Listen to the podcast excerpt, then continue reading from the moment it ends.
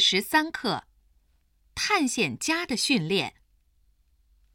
你小时候想过以后干什么吗？有一天，我问儿子：“你长大后想当什么？”